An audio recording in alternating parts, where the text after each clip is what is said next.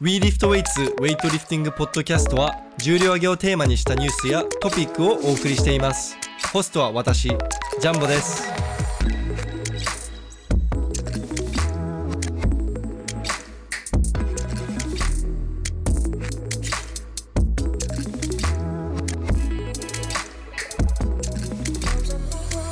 はい、皆さん、こんにちは。WeLiftWeights のジャンボです。で今回は、えー特別ゲストとして、MBC パワーの、えージムのオーナーの、えー河野良二さん。まあ、ツイッターのハンドルだと、猫ちゃいさんなんですけれども、はい、今日、よろしくお願いします。よろしくお願いします。はい。では、まず、あのーえっと、河野さんから、軽い自己紹介をしてもらってもいいですか？はい。えっと、愛知県の豊明市というところで、はい。MBC パワーパワーという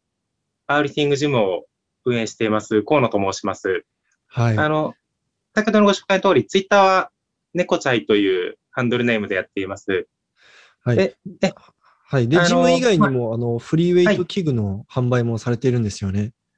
そうですね、事業的には、フリーウェイト器具の輸入販売が、まあ、会社の事業としてはメインで、そのパワーリフティングジムの運営は、どちらかというと、そうですね、その趣味に近くなってきちゃうんですけど、その。事業としては、まあ、ただまあ僕の中では、あの、まあ、まずパワーリフティングジムありきで、フリーウェイト器具の輸入販売をやっている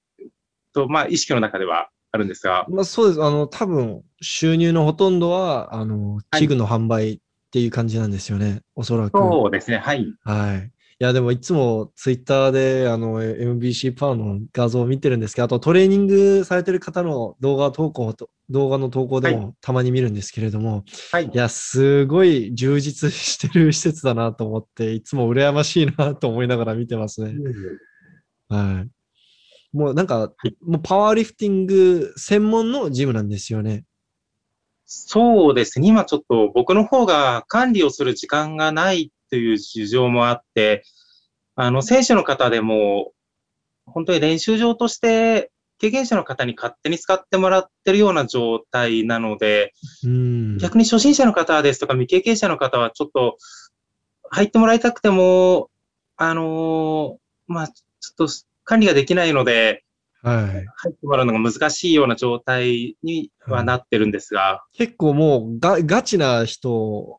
だけですよね、多分、会員の皆さん。そうですね。今の会員さんはほとんど大会出場されたことある方がほとんど全員という感じですね。そう、そういう場合だと逆に新規の人もちょっとなんか抵抗、抵抗があるかもしれないですね。何も知らない人だと逆にちょっと僕何も知らないんですよって感じになっちゃうんで。はい。本当はあの興味ある方はどんどん来てほしいんですが、ただちょっとやっぱりその、ある程度トレーニング自分で一人で安全にできる方のみという条件付きには今はなってしまってるんですが、あの、パーに興味ある方は、どんどん、あいや、の、ぜひ環境としてはもう一番、一番いいと思います。あの、あプラデッドリフトのプラットフォームもバーベルもバンパーも全部揃ってるし、コンボラックもあるし、多分 MBC パワーでしか体験できないようなラックとか器具とかたくさんあるんじゃないかなと思うんで。そうですね。はいいろいろ面白いものも置いてますので、はいでちなみにあの河野さんもあのパワーリフティング出場されてるんですよね、試合とか。はい。僕も一応はい現役の選手ですね。はい。まだ、あの、毎年大会に出つつという感じです。ジャパンクラシックもこの間出場されたんですか？一応もうちょっと出るだけ出たという感じですが、あーちなみに記録いかがでした？記録がですね、あの、農芸の83キロ級で、はい。トータルで607.5キロですかね。あの、なのでまあ、もう本当に全体でも中ぐらいの位置ですね、今、その出場者の中で。うーんちなみにその障害ベストというのはどれくらいになります？あのスクワット、ベンチ、デッド。そうですね。83キロ級で、えー、生涯のベストが、スクワット237.5、ベンチ160キロ、デッドリフト265キロのトータル660キロが83キロ級のトータルベストになります。おー。いや、あの、ジムのオーナー、なんか、ジムの管理とか販売してるだけじゃなくて、ちゃんと強いですね。めちゃくちゃ。これももう今は仕事のうちなので、やっぱり、はい。今はもう、ほとんどトレーニングできていない感じなんですよねちょっとコロナウイルスの影響が出始めてから、まあ、世界的にそうなんですけど、パニック需要みたいな感じに今なってまして、はい。あの、やっぱりホームジム需要がものすごく大きくなってる関係で、僕の会社の方もだいぶ忙しくなっちゃってて、僕の練習も思うようにできてない状態ではありますね。この1あの仕年ぐらい事は。が忙しすぎてってことですよね。そうです。はい。あ、もう今、多分、すんごい、あの、需要が、すごい、もう需要すごいことになってますよね。ホームジムがもう増えてるから。そうですね。今はもうやっぱり、もう在庫がずっと、この1年ぐらいは、もう入ってくる分よりも、なんですかね、需要がずっと大きいような感じです。多分まあ、世界的なな、まあ僕、MBC パワーのジム、あ、ジムじゃなくて、パワーのあの、サイトよく見るんですよ。あの、僕も器具見るの好きだから。で、いつも在庫なしって書いてあるので、いやー、そうですすごい儲かってんだろうなーって、いつも思ってます。はい。えーちなみに、えっ、と、河野さんがパワーリフティングを始めたきっかけって、どうい、どういった経緯で始めたんですか？そうですね。僕はもともと、あの、まあ、高校の時は柔道をやってて、で、高校卒業した後、その、まあ、キックボクシングをやり始め、まあ、当時あの、K1 ブームで格闘技が流行ってましたので、、あの、二十歳前後ぐらいの時は、すごく格闘技にハマってて、で、あの、パワーリフティングも、あの、格闘技をやってる中で、偶然近所にパワーリフティングジムがあったので、その、か格闘技の補強のつもりで、そのトレーニングを、本格的なトレーニングをやってみようと思って、ジムに入会したのが最初です。それで、がそこから、まあは、いパワーの方がいいなってなったんですかね。そうですね。やっぱり数年やってみて、あの、やっぱ性格的に、その、そうですね。やっぱり練習をしてて、その格闘技の練習ってのはやっぱり対人の練習で、あの、まあ、スパーリングや何かで殴り合う必要がやっぱあるんですけど、まあ、人との対人の練習よりも、そのバーベルに向かって、向かって練習してる方が自分の性格的に向いてるなっていうのもあって、うんあの、徐々に格闘技よりもパワーリフティングの方に、あの、気持ちが傾いていった感じですね。ちなみに、あの、最初から結構な重量扱えたんですか？いや、あの、最初は全然、あの、まあ、特別強くはなかったです。ジムに入った時には、スクワットもやっぱり、自重でしかやったことなかったので、100キロも最初はできなかったですし、はい。リフトも、最初はやっぱり120、30キロぐらいがやっぱり最しか最初上がらなかったいや。それ強いの方ですよ。ままあ、その、あでもそこら辺のジム通ってる人たちよりは絶対強いですよ、それは。あの、初日でそれだと。はい。まあ、はい。でトレーニングある程度やってたので、あでもパワーリフティングをやってると、本当にトップ選手の人を見ると、ああ、あのまあそうです。もう、あの、初世界記録保持者のえ人とかの話聞くと、あの、高校生の時最初めてジム来た時にデッドリフト180キロ引いたとか聞いたりすると、世界が違うなとか思います確かに、ね。本当に。はい、ちなみにパフォーマンス向上としてよくパワークリーンとか、あのはい陸上の選手やるじゃないですか。その、はい。格闘技の補強として、あのウェイトリフティングとかはおすすめされなかったんですか、周りから。やっぱりウェイトリフティングの場合は、バーベルをドロップできるジムというのが、あの、僕の住んでたその愛知県の、まあ、えーっと、まあ、ジムが東郷町というところにあって、私、僕はその頃、豊田市というところに住んでたんですけど、バーベルをドロップできるジムですとか、環境がないですよね。ね、それに加えてそういったクイックリフトの指導をしてもらえるジムっていうのも、あ、まあ、確かに少ないですね。最近は学校とかじゃないと。ええクロスフィットジムが愛知にも2つぐらいできてるんですけど、そうか、クロスフィットの流行前ですかね、これ。そうですね。始めたのがやっぱり17、8年ぐらい前なので。ああ、じゃあ、そう、まだ、まだクロスフィット流行ってない。はい、確か、2010年あたりからすごい、こう、2012かな？ね。あたりからすごいクロスフィットの波が来たので。はい。なるほど。じゃあちょっとあの MBC パワーについてちょっともっと語っていきたいなと思っていて、はい、MBC パワー、その事業の方、あのフリーウェイトの販売を始めたきっかけは、どういった理由になるんですか？はい、きっかけがですね、あの、私の通ってた MBC パワージムというのがもともとその別の方が、あの、近藤先生という方が、あの、ジムをやってて、で、私もそこでパワーリフティングを始めたんですが、今から10年ちょっとぐらい前ですかね、ちょっと騒音の問題何かで、その近藤先生の経営してた旧 MBC ジムが、あの、なくなってしまって、まあ、そこからあの、やっぱり、あの、ジムがなくなって、会員のみんな、いや、その近藤先生で、新しいテナントを探してはいたんですけど、なかなかまあ、その、条件のいいところは見つからなくて、そのまま何年も経ってしまって、で、まあ、2017年ですかね、今から3年、4年ぐらい前に、私があの、今の NBC ジムのある豊明市というところに、あの、ちょうど良さそうな、あの、安くて、あの、騒音の問題、騒音の問題が出なさそうな物件を見つけまして、で、あの、まあ、その近藤先生とも、いや、その NBC の、あの、旧 NBC ジムから会員の皆さんとも相談して、はいそこで NBC ジムを復活させようという計画になったんですが、その時にやっぱりその、ジムの運営だけでは、その、おそらく利益が出ないので、はい。まあ、僕の、その、事務運営以外の事業を並行して立ち上げたいっていうのが僕の中にあって、まあ、あとはもう一つ、その、ジムを復活させるときに、あの、国内で最初器具を揃えようとしたんですけど、やっぱり当時まだ国内で競技フリエイト器具というのがまだ安いお店というのがなくて、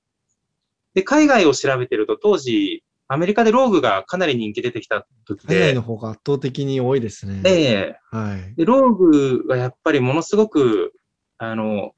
クオリティ高くて安いっていうのが分かったんですけど、ただ小規模で、あの、輸入しても、結局輸送でかかる費用で、その国内で買うのと変わらない値段になってしまうので、で、最初にそれで思いついたのが、その、まあ、ジムを復活させるための器具も含めて、ローグをもう何トンも一気に買い込んで、船で輸入して、で、ジムで使わない分はもうその、ネットで、あの、まあ、ヤフオクとかメルカリで、ああ、もう、大量に輸入して売っちゃおうっていう。そうですね。なるほど。で、まあ、その、ローグの並行輸入品を売って、プラスその、まあ、その大規模に輸入することで、ジムの器具も安く揃えようっていうのが一番最初ですね。なので、最初はそのローグの並行輸入から始めた感じですね。その、一石二鳥というか。確かにコ、コスパいいですね、そっちの方が。ええはい。なるほど。で、今はもう、そっちの方をメインにやっていて、はい。もうなんかじ、あの、MBC パワーのオリジナルのラックとかもすごい充実していますよね。あ、なんか。そうですね。今、そっちを強化してるところで。はい、いや、いつも見てて、まあ、その、なんか、ローグ並みのクオリティだけど、その日本の、まあ、環境に適した器具を作ってる、はい、いや、素晴らしいなと思って、いや、欲しいなと。ありがとうございます。思ってます。買いたいんですけどね。ただ家が狭いんで 買えないんですよね。いやえ、じゃあ、その、まあそっか、ジム、ジムを、ジムを立て直すのがきっかけで事業を開始したっていうか、ことですよね。そうですね。最初は本当に副業で、最初の1年ぐらいは、はい、あの、ジムの運営も、そういう、まあ、器具の輸入販売もやってた感じです。うん。ちなみに、その、いろんな器具、今あ、取り扱ってる種類結構あると思うんですけれども、はい。なんかあの、河野さんの中で、やっぱ一番おすすめな器具って、まあ器具っていうかブランドってありますか、あそうですね。やっぱり、まものによってまた変わってくるんですけど、あの、例えばバーベルであれば、あの、まあ、ある程度お金の、あの、かけられるのであれば、あの、あの、そうですね。あの、本当に、まあ、じゃあ、例えばあの、ウェイトリフティングはい。バーの場合は、こう、おすすめなシャフトとかありますか、じゃあ。やっぱり本当にレベルの高い方の場合はローグがいいと思います。うーん。ええ、あの、本当に、まあパワーリフティングバーにしてもそうなんですが、やっぱりローグのバーは、特にウェイトリフティングバーやパワーリフティングバーは、競技者の使用を想定してやっぱり作ってるので、その、本当に競技でやってるレベルの高い方ほど、やっぱりあの、メイデイン USA のローグのバーっていうのは、あの、違いを感じると思います。ただ、多分99%の方は、その、まあ、うちでは台湾のジムウェイという、まあ、少しローグよりも安価なものを、どちらかというと、どちらかというとそちらが、あの、販売数としてはずっと多くなるんですけど、まあ、安いからですよね。ええああやっぱり、実は僕も買ってるんですよ、ジムへ。あ、ありがとうございます。あの、はい。そうですね、ジムへの方が汎用性を、その、見て作ってるというか、やっぱり、あのーターゲットがやっぱり微妙に違う感じですね。ローガはやっぱり競技者を見てる感じですね。で、ジム A はもっとその、うん、アマチュア、なんか趣味でやっている人とか。そうですね、もっと広く使いやすくというか、少しあの、ロゴほど尖ってないというか、うん。まあ、そう。なんか器具的に、その、ローレットが違ったりとか、しなりが違ったりとかは、特に大きな違いはないんですよね。でも、その、ローグとジムウェイで。そうですね。例えばパワーバーですと、あの、ローグとジムウェイでは全然違います。あ、まあ、そうですね。はい。ええ。ローグの方がやっぱりパワーバーで比較してもずっとハードに、あの、想定してる重量が多分ローグは本当に400キロ、500キロを想定して作ってる感じですね、ローグのパーバーは。なので、ローレットもものすごく強いですし、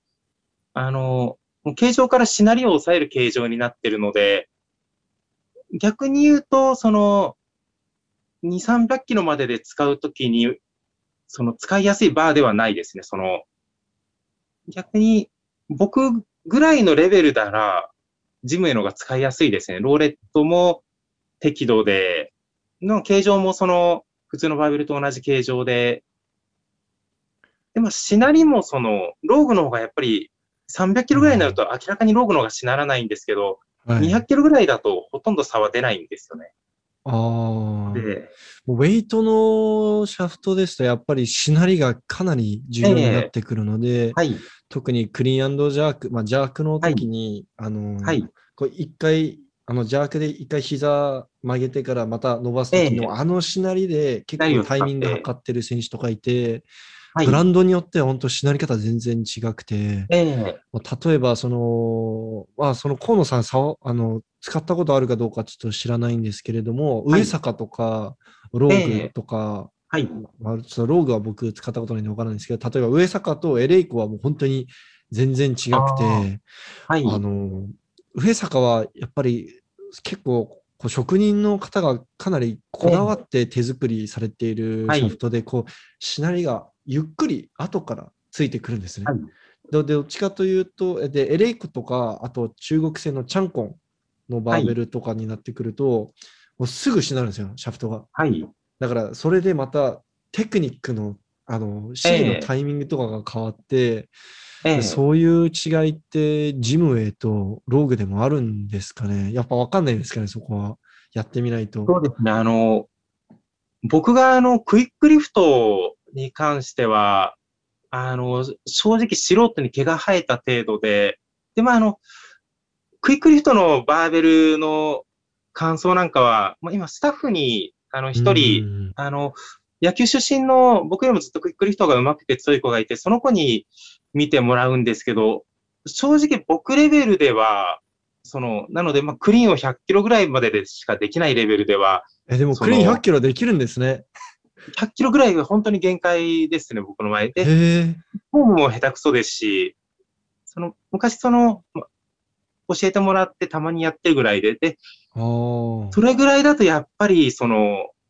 ジムウェイとローグの、そのしないの違いってのが、あの、ウェイトリフティングバーの違いってのが、正直その、こう、そのレベルだとレビューが、そのできないんですね、プロとして。なので、そこがやっぱり、その、僕のなんですかねうんちょっと弱点でもあるので、やっぱりそういう意味でもあって、その、クイックリフトをもっとできるようにならなきゃっていうのはあるんですけど、えでもちょっと感動しました。やってるんですね、少しは。あの全くやってない、あの、やったこともないのかなと思います。全くやってないわそうですねウェイトリフターの方に教わりに行ったりとか昔して、一応その、本当にでも、ただやっぱり、今はその僕よりもその、さっき言ったスタッフの子に違いをその聞く方が多いですね。その、どう違うかっていうのを。でパワーバーであれば、その、かなりその。詳細な、はいあの違いをレビューできるんですけど、はい。ウェイトリフティングバーに関しては、なので、やっぱり僕も今、あの、そこがうちの課題の一つでありますね。そ、そういう競技レベルでの違いを、その僕自身が、そのお客さんに、その、何ですかね、実際にこのはい。自分で、その、使ってみた感想と使っかですかてね。違いを、こう、そう体感した本、体感したことを、その説明できないというか、うん。もう女女子バーとかになってくると、もう、はい。あの。25余計の。細細くなるから、もう本当はい。にしなり方で、結え構、あの、感覚が変わるらしくて、まあ、女子バーは僕も触ったことないんですけれども、はい。あの、本当に、あの、トップレベルの、それこそ長級の女性の試技とか見てると、180キロぐらい、あの、あの細いシャフトで扱ってると、ええもうこんなやりますぐんにゃんぐんにゃんって曲がってるんで、結構変わると思いますね。はい。はい。なるほど。あちちょっと話変わっちゃうんですけれども、今、その、はい。コロナのせいで、まあ、ホームジムの普及が、はい。すごい普及しているじゃないですか、もうみんなジムええ行けないから、まあ、だったらはい。自宅でラック揃えてややったりとか、あのダンベルとか、バーベル買ったりとか、もう本当にそのフリーウェイト、あのホームジム器具の需要が上がってると思うんですけど、はい。このコロナの影響で、このホームジムの普及による、その、なんか器具の変化とか、なんかあの、その影響による、こう、なんかこういった商品がもっと売れ始めたとか、こういった商品のニーズがなくなってしまったとか、なんかそういうのってあります？そうですね。やっぱり、あの、ホこれも北米も同じ流れみたいなんですが、ホームジム向けの製品の、その需要がものすごく大きくなったので、はい。例えば、あの、ラックやバーベルなんかでも、あの、そういう、まあ、コマーシャルジムとか商業ジム向けの大きなラックですとか、その床にボルト固定するような大型の器具よりも、やっぱり、あの、ホームジム、アメリカだとまあ、ガレージジムのようなジムで、日本だともう、だいたい4畳半とか6畳の部屋に皆さんホームジムを作るんですけど狭い、狭いですね。ええなので、本当にコンパクトなラックですとか、まあ短いバーベル、あの、ちょっとスリーブを短くしたバーベルですとか、あーはいはい。なるほど。まあの、ベンチなんかも、やっぱり、あの、収納性、立てて収納できるベンチのようなもので、あの、まあ、広く使えないですもんね、日本で。ええそうですね、特に日本はその、はい。ホームジムの環境が特殊というか北米とは全く違うので、あの、北米のホームジム向けの器具よりもやっぱりコンパクトなものが求められる感じですので、そういったものの需要がすごく大きくなってると感じます。今、あの、河野さんが作っってる MBC オリジナルシリーズもまさにそのニーズに応えるための商品って感じですよね。そうですね。やっぱり、あの、ホームジムに入るサイズっていうのはすごくかん、あの、そうですね、考えている感じですね。具体的に、こう、普通の、まあ、そのいわゆる、例えばローグとか、はいあとは、まあ、ゴーストとか歌舞伎ストレングスとかあると思うんですけど、そういったものと、こう、どういった、サイズとかどういうふうに違うんですか？その幅とか。まずは、はい。電光ですね。あの、ローグとか歌舞伎とか、あの、北米のものはだいたい90インチぐらいの高さが、なので240センチとかうん。35センチとか、高いですそれ、ええそれぐらいのサイズがもう基本になってくるんですけど、日本だとそのサイズはちょっと入らないので、なのでうちのものはその、まあ試作品を何台か作った末に210センチで作っている感じですね。あとは、あの、ベース部分、足の部分の構造で、北米のものは大体その、床にボルト固定できるような構造になっているものが多いんですけど、うちのものはすべてあの、フラットフットタイプといってゴム足がついた、ああの、あ、はい。ね床にボルト固定しなくても安定する、あの、形状で作ってる感じですね。やっぱりその、ホームジムで床にボルト固定っていうのは基本できないと思うので、はい。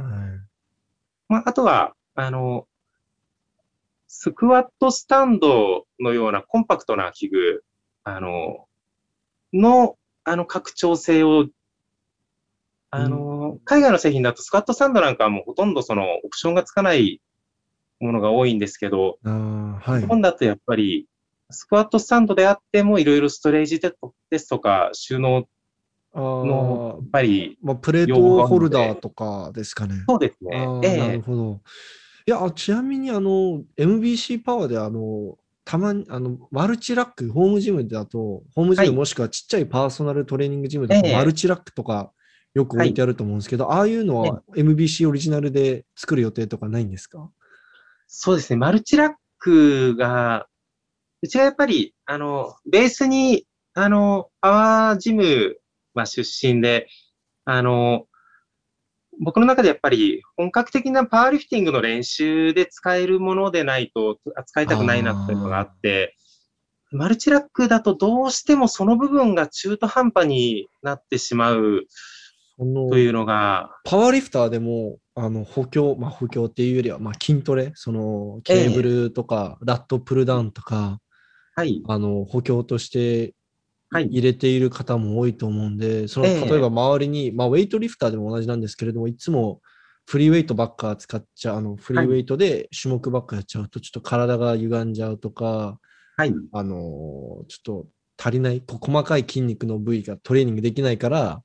ちょっとフリー、あの、フリーウェイトジム、専門のジムと、はい。マシン専門のジムなんかええ。両方行ってたりとかするんですけれども、ええ。そこをうまく、なんだろう、猫ちゃいさんが本格的なパワーリフター用のマルチラックを作っちゃえば、すい。ごい画期的な、いや、ちょっとわかんないですけど、僕の希望、希望なんで、僕の 個人的な希望でもあるんで、言ってるだけなんですけど、なんかあれば、すごい受けると思うんですけれどね。一応、ラットプルですとか、まあ、あとはその最近海外のラックでよくあるあの、アーム系のオプションは今試作品は作ってるんですが、あ、あの、なんか、こう、上からぶら下がってる、あの、押すやつとかですかね、あの、アームって。そうですね。ただ、あの、押すものに関しては、あれなんですよね、その、ああいう、よくある、ジャマーアームとかってよく言われますけど、ああいう押すタイプのアームっていうのは、基本的にはあの、さっき言ったフラットフットタイプのラックにはつけられないんですよね。動いてしまうので。重心がかなりずれちゃうからですよね。ええやっぱりかなり、あれはもう、やっぱり床にボルト固定するラックで使うものとして作られてて、で、ローグなんかでもやっぱり、フラットフットのタラックに、ああいう、ローグだとトロリーという名前で言ってますけど、あの、はいジャマーアームのようなオプションをつけないでくださいというふうにやっぱりなってて、うちでもやっぱり事故が起きてしまうと、もう取り返しがつかないので、そうすねはい。えーなので、ジャマーアームとはまたちょっと違う形のフラットフットでも使えるようなものを開発してる感じですね。えーまあ、なのでちょっと用途も変わってくるんですが、ただ、あの、マシンの場合、あの、僕の場合、ちょっとあの、なんて言うんですかね。あの、僕の会社のその方針として、あの、僕はずっと部屋の中で猫と一緒に仕事をしてたいんですよね。まあ、スタッフと猫と、あその事務所で。はい。はい。マシンを売るとなると、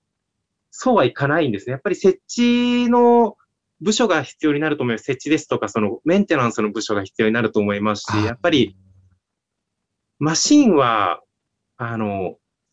なので僕は基本的にその運送便で送れるもので何かあった時に、パーツ単位で運送便で交換できるもの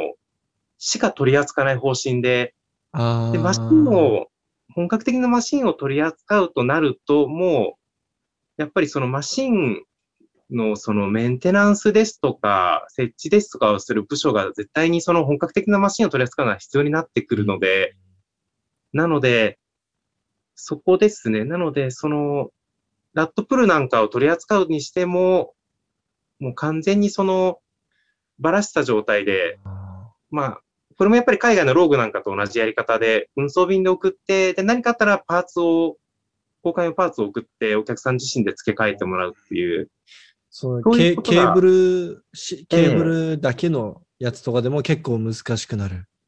感じですかね。そうです。ね。で、なるほど。あんまりその、もう本当におもちゃみたいな本格的なリフターの練習に使えないようなマシン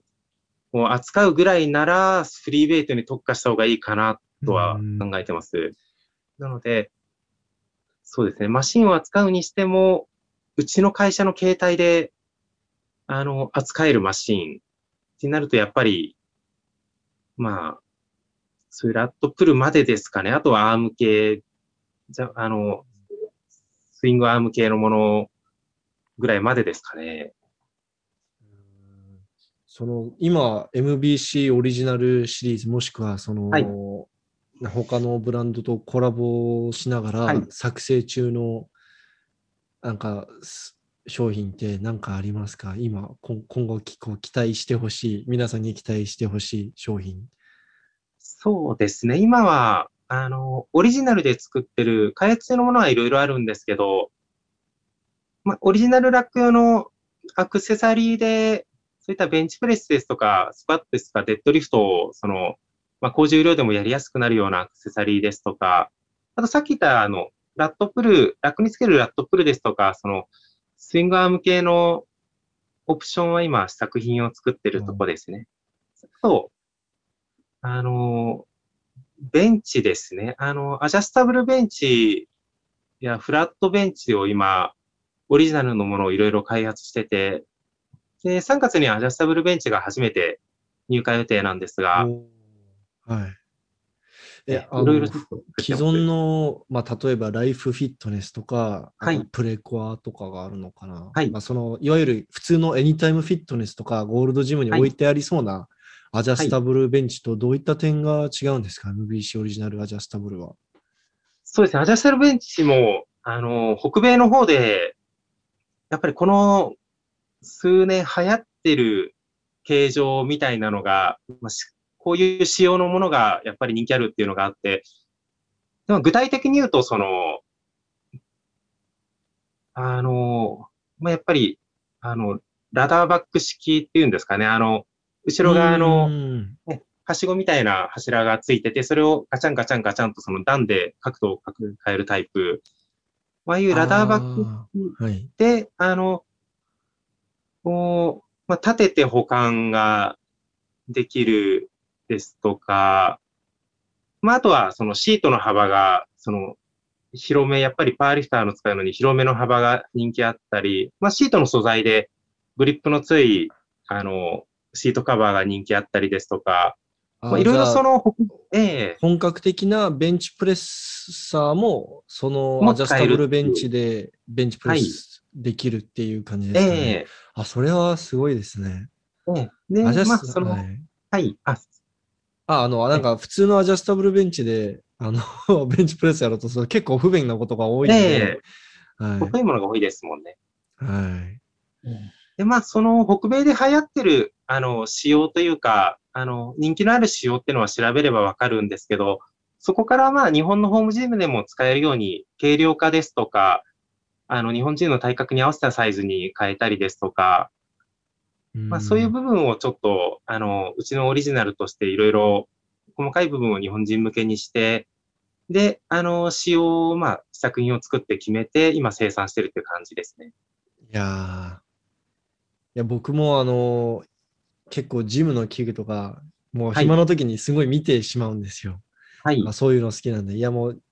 あの、河野さんもツイッター見てると、いや、本当に、まあ仕事は本当に大変そうだなとは思うんですけれども、いや、本当にこう、楽しんでるし、あと、仕事内容も、なんか僕もフリーウェイトとか大好き、フリーウェイト器具大好きなんで見てて、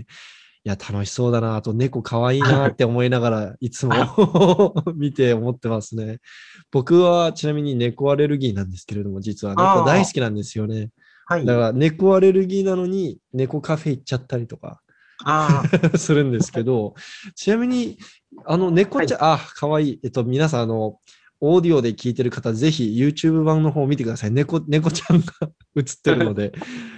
え、ちなみに、猫ちゃいさんの、そのあだ名、はい、あだ名っていうか、そのな、あの、ツイッターのハンドルネームの由来も、はい、まあ、もちろん猫からですかね。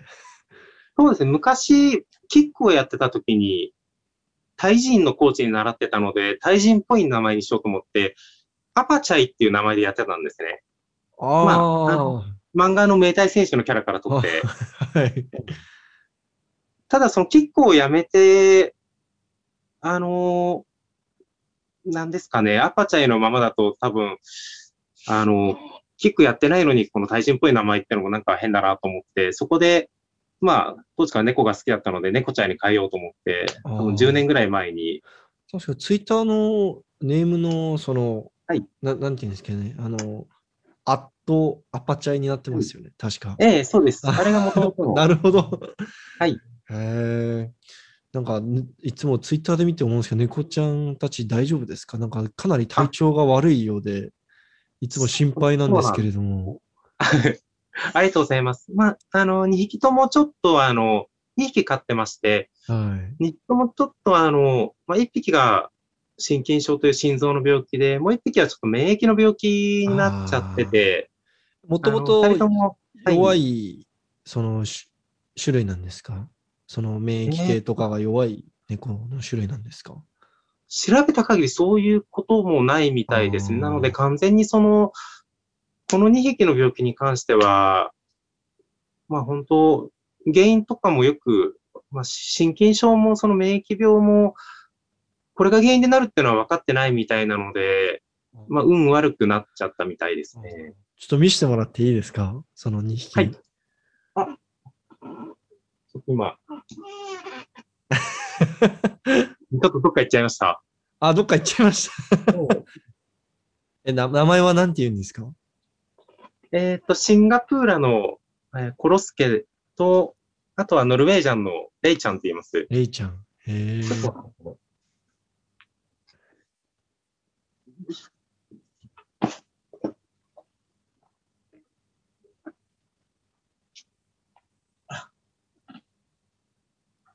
レイちゃんを連れてきました。ああ、かわいい。いや、皆さんぜひ YouTube でみあの動画見てください。かわいい猫ちゃんが映ってます。いやー、もう幸せそうですね。もうずっと猫ちゃんたちに囲まれて、その家で仕事をし、まあ事務所で仕事をしてる感じですか？そうですね。今、1日20時間ぐらいは、その職場にいる感じで。え、寝てないんですか？いや、あの、仮眠取ります、職場で。あ、なるほど。はい。ね、一応この、あの、その職場のもう本当に歩いて数分のとこに賃貸マンションを借りてて、はい。まあ、夜晩ご飯を食べる時間ぐらいはそっちに戻って、でもあとほとんどの時間はその事務所で仕事をして、まあ仮眠もこっちで取って、ずっとそのここにいる感じですね、今は。なんかすごい時間帯にツイッターに投稿されてますよね。僕もその夜遅く起きてたりするんで、見てて、お猫ちゃいさんまだ仕事してるって思って、すごいなって思って。でもやっぱり、その自分の、なんで言うんですかね、自分のペースで働けるっていうのはやっぱり自分のその、こう、会社員じゃない、あの、うん働き方のメリットですね。もうなのでですよね。はい。ええ僕の場合は、昼間に普通にその営業時間働いてて、まあ、仮眠を挟んで、その深夜帯にも、あの、働いてる感じですね。8時間ずつ働くような感じで。今、そのフリーウェイト器具販売の方は、もう事業の方ははい全部、河野さん一人でさばいてる感じですか？いや、えーっとですね、その、さっき言ったスタッフの子が一人いまして、はい。二人で今やってる感じですね。もうフルタイムでその子は来てもらってて、なの、で、発送関係の業務とか、あと、その、まあ、オンラインパーソナルなんかもやってるんですけど、その辺の業務はもうみんなその子に全部任せて、で、僕は、まあ、メールの対応ですとか、まあ、あとはその、入荷関係ですとか、新しい商品の開発をやってる感じです。いやー、素晴らしい。えーえーじゃあちょっとあのーこれは僕のはいこう個人的な質問にもなると思うんですけれども、僕はい今後 WeLiftWeights で、まあ、もし可能だったら、はいあのー東京都内でウェイトリフティングジムはいを。はじ、まあ可能なら、あのー作りたいなと思っているんですけれども、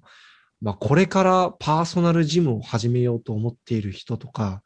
はいあの自分のスあのスポーツジムを始めようと思っている人に対して何かしこうアドバイスとかがあればお聞きしたいんですけれども。ああ、そうですね。やっぱり、ウェイトリフティングジムの場合は、やっぱりもう、テナント探しが一番重要になってくると思うので、もう不動産サイトなんかは、暇さえあれば見るような感じで常に見続けた方がいいかなと思います。で、あの、はい。そうですね。くそのクイックリフトが可能な物件って多分めったに出てこないと思うので、で見つかったらもう即動けるような体制で、その、準備をしておくのがいいかなと思います。やっぱり、パワーでもそうですけど、ウェイトリフティング系だともっとそこは重要になると思うんですけど、その、騒音が問題にならない物件。え、パワーでも騒音ってそんなに問題になることってあるんですかね？ラックに戻す時の音ですかね？デッドリフトの音ですね。ああ。もうそれだけですね。で、パワーは、よ、その、ウェイトリフティングと比べると多分ずっと少ないんですけど、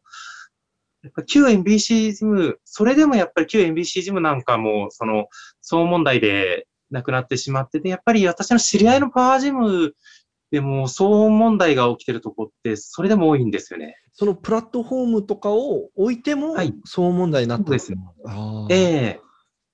え。それは、例えば、じゃあ今のジムではどういったふうに対応されているんですか？今のうちもやっぱり物件を探すときに、まず、その、独立した物件を探しましたね。その、例えばマンションの1階にある物件ですとか、あとはその、同じ建物で、その、な、並んでるテナントではなくても、その、あ、ワンフロア、ワンテナントっていうとこええろを探すっていうことですよね。まあ、今のテナントはその個人経営の薬局があった建物なんですけど、古い建物なんですけど、やっぱりできるだけ大通り沿いで周りに民家が少なくて、で、まあ独立した建物っていうのを探して、で、今のジムも、あの、一応横に民家はあるんですけど、今のところあの苦情は来てないですね。ただ、うん、はい。やっぱり、横に民家があるっていう時点で理想的ではないですね。もうそこからもう苦情が来ちゃうともう本当に、その時点で続けられなくなる可能性があるので、そのデッドリフトの場合、その、はい例えばセルデスのあの、はいマットとか、はい。まあ、あとそれ以外に、まあ、スポ、まあ、ドイツのスポルテックとかがあるのかな、はいと思うんですけど、そういうのを敷いたら、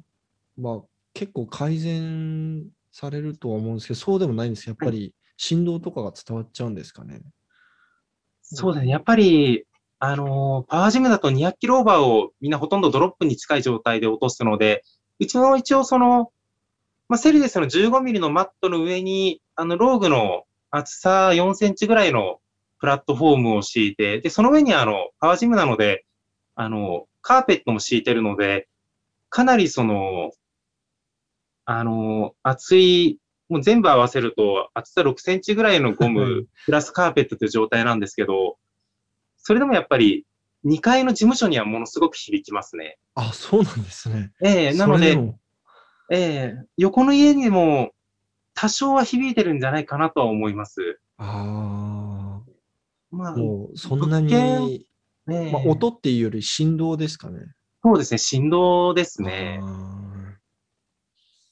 いや、ウェイトリフティングのもう難しいですね。そうですね。やっぱり、パワーのジムよりも何倍も、はるかにたくさんの数ドロップしますし、で、やっぱり、もう位置が違うので、エネルギーが全く、その、はい。落ちる位置のもう多分3倍、4倍高い位置から落ちるので、その、位置エネルギーも全く違うので、そうなるとやっぱり相当その、でジムを作ってしまってから騒音問題になるとかなり困ったことになるので、そうなんですよね。えあの日本橋にもあのクロスフィット日本橋っていうのが去年ぐらいに、あ、2年ぐらい前にできたのかな？はいでそこもあのドロップできるのを想定して作ったんですけれども、ええ初日、初日になんか2階にあるレストランから クレームが来ちゃあって、あ、あの、今みんなあの、なんだっけ、あのクッションみたいな、バッグみたいなのあるじゃないですか。あそこのええ上でやってるんですよ。だから、いはい。や、もったいないなと思って、ええあクラッシュパッドだ。クラッシュパッドの上でやはり、やってますね。そうですね。でも、ウェイトリフティングジムだったら、みんなやっぱり、お落とせてこと、お落とせてこそウェイトリフティングジムですもんね。そうなんですよね。まあ、あの、今ね、今思いつくジムですと、やっぱりはい結局、オーナーさんが、そのジムのオーナーさんが自社ビルの中にジムを構えているから、はいまあ、そのどんだけ響いても、まあ、誰も何も言えないみたいな、はい そういうジムが、はいい今思いつくのはそれぐらいですかね。クロスフィットのジムでもドロップ禁止のところがほとんどで、都内でも。で、ねロップできても、あの40キロ以上はダメとか、はい。はい、とかなんですよね。やねっぱ。り、街中だとやっぱり、その辺ですね。愛知のクロスフィットジムもやっぱり2つあるんですけど、一つはもう、大きな専門学校の建物の中のトレーニング室がクロスフィットジムになってて、そのまあもう大きな建物で、の中なので問題が出ないっていうパターンと、あとはもうちょっと郊外の倉庫に作ってるパターンですね。あーあ、じゃあそこはもうドロップ OK なんですね。は、OK みたいです。ええへえ。そうですね。なので、やっぱり、ちょっと郊外に探すか、それかもう本当に街中でも特殊な物件をなんとか探すかっていう感じですね。で、そうなるとやっぱり街中、東京だと特にそういった物件が出てくることって相当少ないと思うので、もう不動産サイトを常にチェックしておくような感じ そうですね はい。え、ちなみに河野さんは MBC パワージム東京店とか作らないんですか？う、いや、いや MBC パワージムは全く利益が出てないので、東京に作ったら集客も見込めて利益出るわかんないですよ。わかんないんですけれども、僕も あの希望、希望で言ってるだけなんでわかんないんですけれども。パワーリフティングジムでなかなか利益が出るイメージっていうのが僕は湧かないんですよね。その、パワーリフティングジムの特徴で、特にうちのようにパワーリフター、本当にパワーリフターの方のみを対象にした場合、あの、あの、うちは、あの、選手の方中心に今会員さん20人ぐらいしかいないんですけど、それでも多い日って10人ぐらい来るんですよね。はい。あの、よくなんか、試合でエニタイム経営してる方いて、エニタイムなんかもう会員が600人、700人いても、あの、夜いるのは2、30人とからしいんですよまあ、ね。ほとんど幽霊会員ですよね、そういうジムって。ええパワージムの場合、幽霊会員っていうのはいないですし、本当に選手ばっかりだと、もう、みんな平週5で来ますよね。3回とか、週4とか来るので、はい。そうなると、しかもやっぱりサラリーマンの方とか大学生の方中心なので、みんな夜にほとんど来るので、なので、本当に例えばエニタイムなら500人入るような施設でも、パワージムだと多分100人ぐらいが、その、なんていうんですかね。まあ規模的にええもう限界になってくると思うんですよね。なのでそもそも誰も使えない、ええ あの人が多すぎて。ええそうです。まあなので、確かにそうです入ってのジムで、その会費収入で利益を出すイメージってのが、特に都会の家賃だと湧かないんですよね。その、何かいい方法があればって僕も考えてはいるんですけど、そう考えると、あの、ノーリミッツとか、パワーハウスすごいとかどう、ですよね。どう、どうやってるんですかね？本当に。僕も聞きたいんですよね。そのノーリミッツさん、パワーハウスさんって、パワージム、特にノーリミッツさんなんて本当に、ジム運営とパーソナルだけで、うん。で、ミトテさんもあのスタッフの方も、もうそれ多分、一本で食べてると思うので、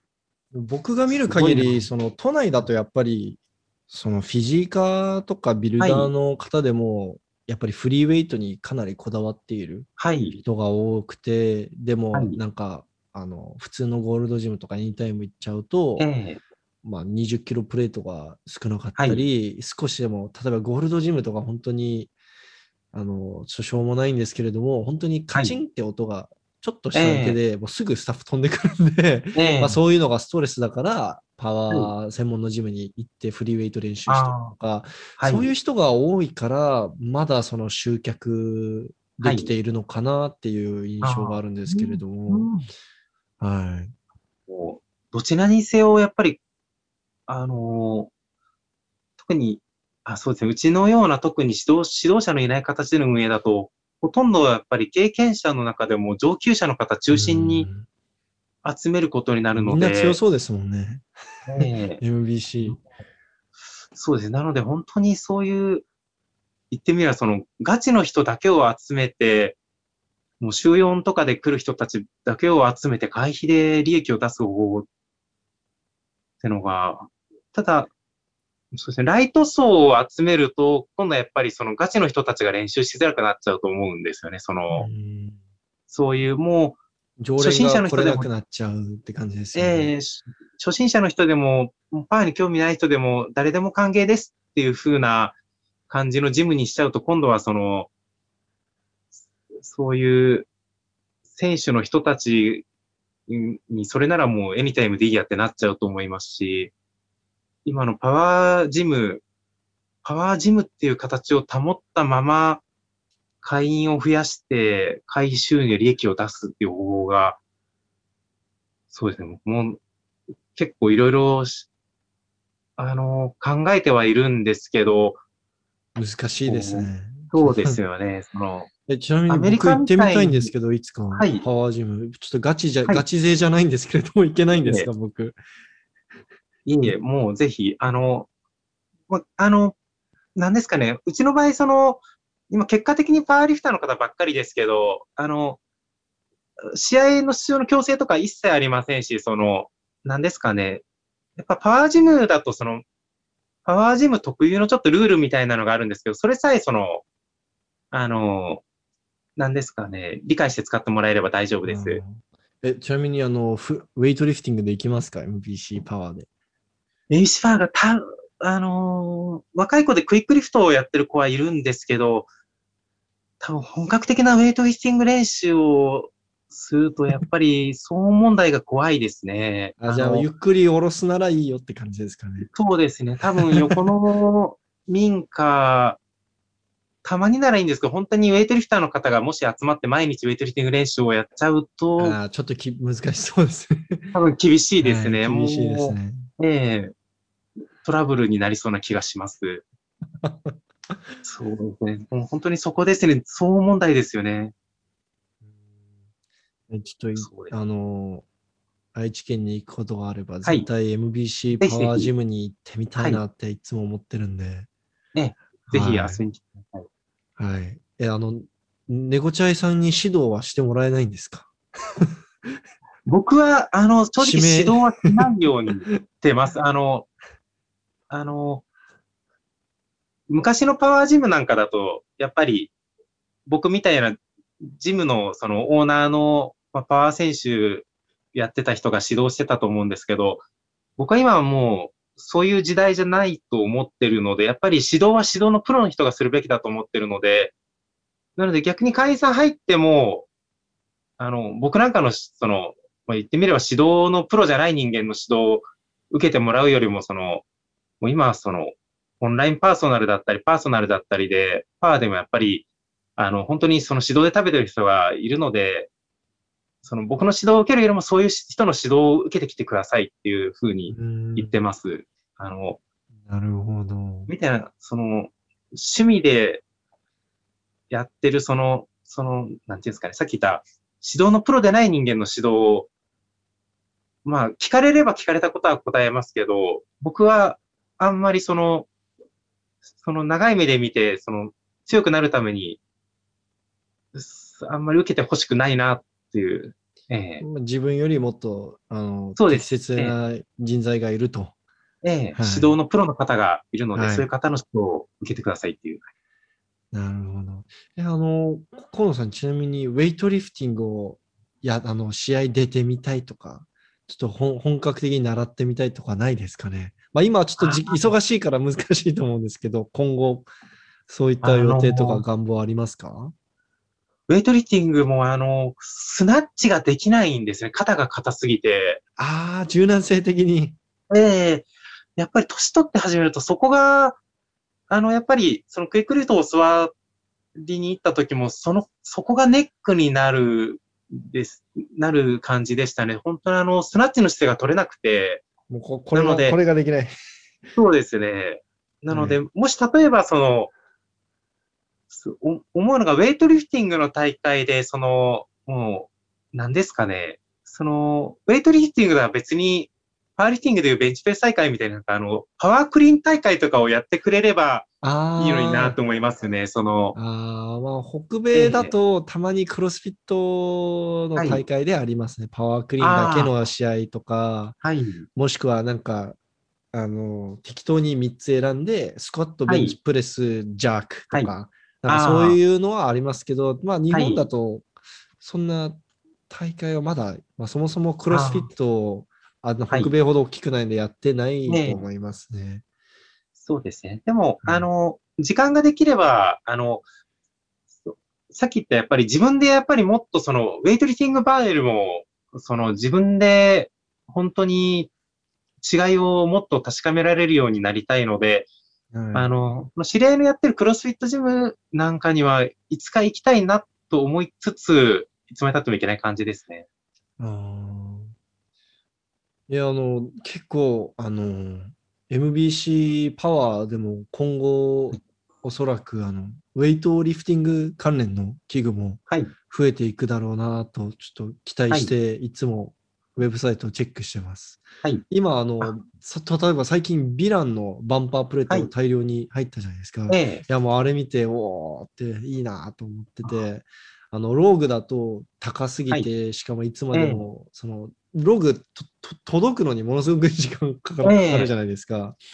えー、で、あと、あの、で、あと逆にジムウェイとかですと、はい、あの、中国、あの、これ、チャンコンとかもそうなんですけれども、はい、なぜか台湾、台湾とか中国のバンパーってものすごく薄いんですよ。ええ。ー、はい。で、それが、あの、あんまり好きじゃない人とかい。るので、で、あと、まあ、あと、バンパーが薄い場合ですと、はい、あのシャフトに対するダメージがすごくて、シャフトというか、えー、あの、はい、クロスフィットジムとか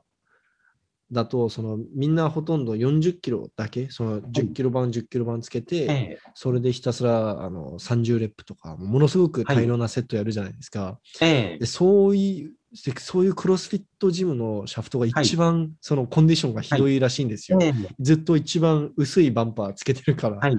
はい、だから、なんかそういった意味でも薄いバンパーはなんか、はい、まあ、僕も個人的にもそうなんですけど、あんまり好きじゃない選手がいたりとか、は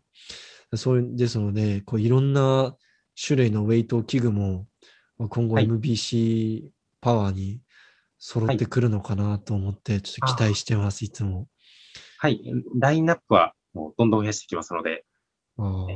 えちあのウェイ今は取りあウェイトリフティング関連の機材で揃ってるのは今は、まあ、バンパーとチェンジプレートとバー、まあ、そうですね、バーと、まあ、ヴィランに関しては、おそらく将来的にフルラインナップにしようかなとは考えてて、なんであの、ヴィランのプラットフォームですとか、ボックスですとか、多分3月に届くんですけど、ヴィランのプラットフォーム、ボックス、まあその辺のヴィランが出してるウェイトリフティング関連の器具は、あの将来的にはうちでも全部あの取り扱いを開始する予定で、今、まあ、なかなかちょっとそのヴィランも忙しくて、あの、入ってくるのが遅れてるんですけど、あの、ぜひ、あの、プレ、プレート収納とか。そうですね、プレート収納も、あの、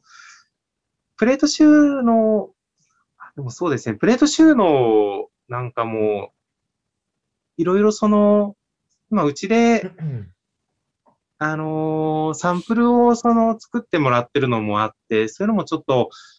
北米のものよりもちょっと日本向けのものが作れないかなっていうのはあって、まあ、それも増やしていく予定では。で、まあ、プレプレート収納もカートとあの、ツリーがあって、やっぱりジムで使ってても、あの、それぞれ使いやすい部分、使いにくい部分もあるので、その辺もちょっと改善してオリジナルのものを出せればなと思ってます。はい。いや、楽しみです。いや、はい、もし僕が本当にジムを開くことがあれば、はい、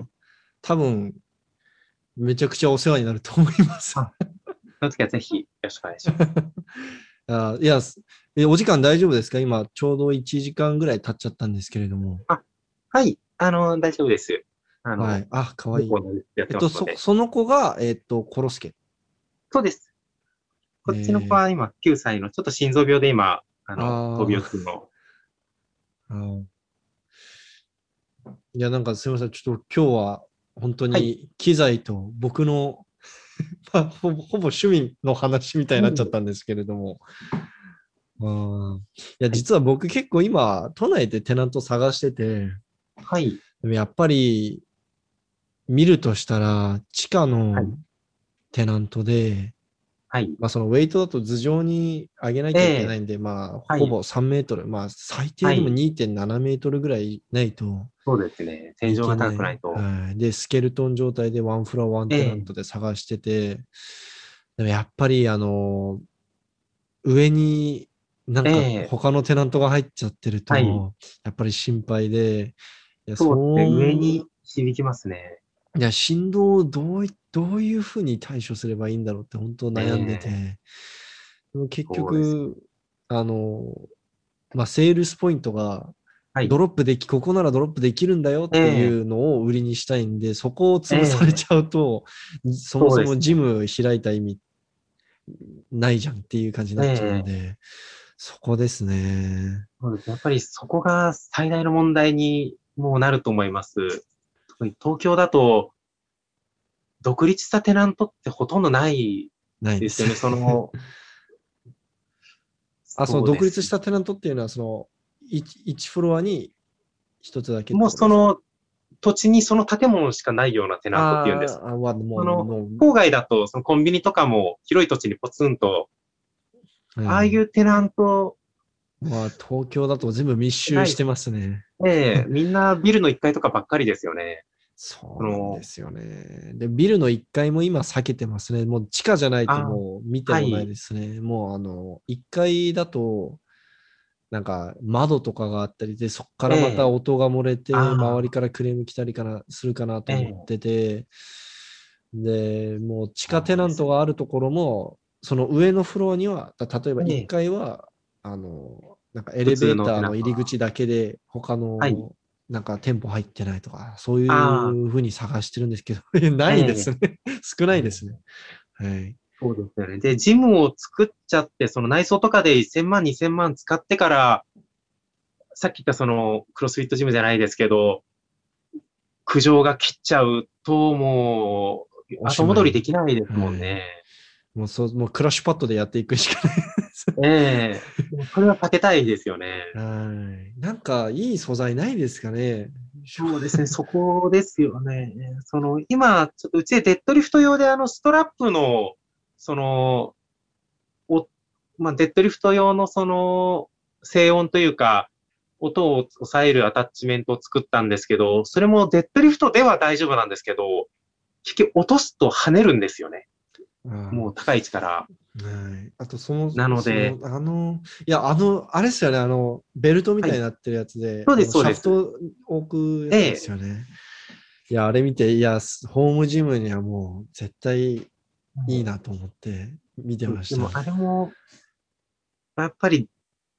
デッドまでですね。で、もし、やっぱり、クリーンであれを上から落とすと、やっぱり跳ねちゃうのと、プラスやっぱり、バーベルへのダメージがだいぶ大きくなる感じがしますね。なので、はあ今だとやっぱり、クラッシュパッドで、もう軽めにしてクラッシュパッドにできるだけゆっくり下ろすみたいなのしか現実的に今の時点ではないですよね。そういったテナントだと。うん例えば、あの、クロスフィットみなとみらいですと、なんか、はい。クラッシュパッドとはい。同じ高さまで、こう真ん中のはい。プラッあトフォームだけあ、上げて、足台を作って。足台を作って、えクラッシュパッドの上でやってるんですけど、はい。まあ、結局クラッシュパッド沈むじゃないですか。ええ。えだからなんか常に deficit からクリーンとスナッチやってるような、ちょっと変な感じええ。なんですよね。いや、もう本当にどうしよ 本当に、もう多分日本でそういうう。うんウェイトリフティング、クロスフィットジムを作る上で多分、まあパワージムでも問題になるぐらいなので、本当テナント問題が一番の壁かなって感じます。日本の文化的にも結構みんな騒音に敏感な国だと思うんで、そう、ええはい。いや本当そうですね。でも、じゃあ本当に郊外に作ったらどうなのってなると、やっぱり、こう、ほもう郊外だと今度は集客が難しくなってきちゃうんで。そうそう、もう、ええ八方塞がりみたいな。そう、本当に。はいいや、頑張ってなんとかソリューションを見つけてそうですね。やっていきます。本当に、もう物件が見つかったらもう一気に、その、他の人に取られる前に動くのがもうおすすめです。多分、その次に出てくるのはまたかなり、その、先になっちゃうと思うので。そうですねそうです。いや、いや、すみません、なんか個人的な相談までしちゃって。全然。はい。じゃあ今日はこれぐらいですかね。ちょっとおはい忙しいと思うんで、これ以上拘束するのもああれなんで。はい、いや今日本当にいろいろありがとうございました。こちらこそ、はいありがとうございました。はい、あの、まあ、パメインはパワーだと思うんですけど、もしあの、はい興味があれば、ウェイトリフティングの方も、はいあの僕の作ってるコンテンツもぜひチェックしてみてください。はい。じゃあ今日は肩周りを柔軟して、ええ、ストレッチできるように。はいそうですね、期待してます。いつか、あの、MB、あの、猫ジャイさんのツイッターで、あの、MBC パワーでスナッチしてる動画が上がってくることを期待しながら見てます。はいスタッフの子が本当にうまいので、ちょっとはい。ろうと思います。はい。じゃあ、今日はありがとうございました。ははい、ありがとうございました。い。お疲れ様です。はいお疲れ様ですあり。がとうございます。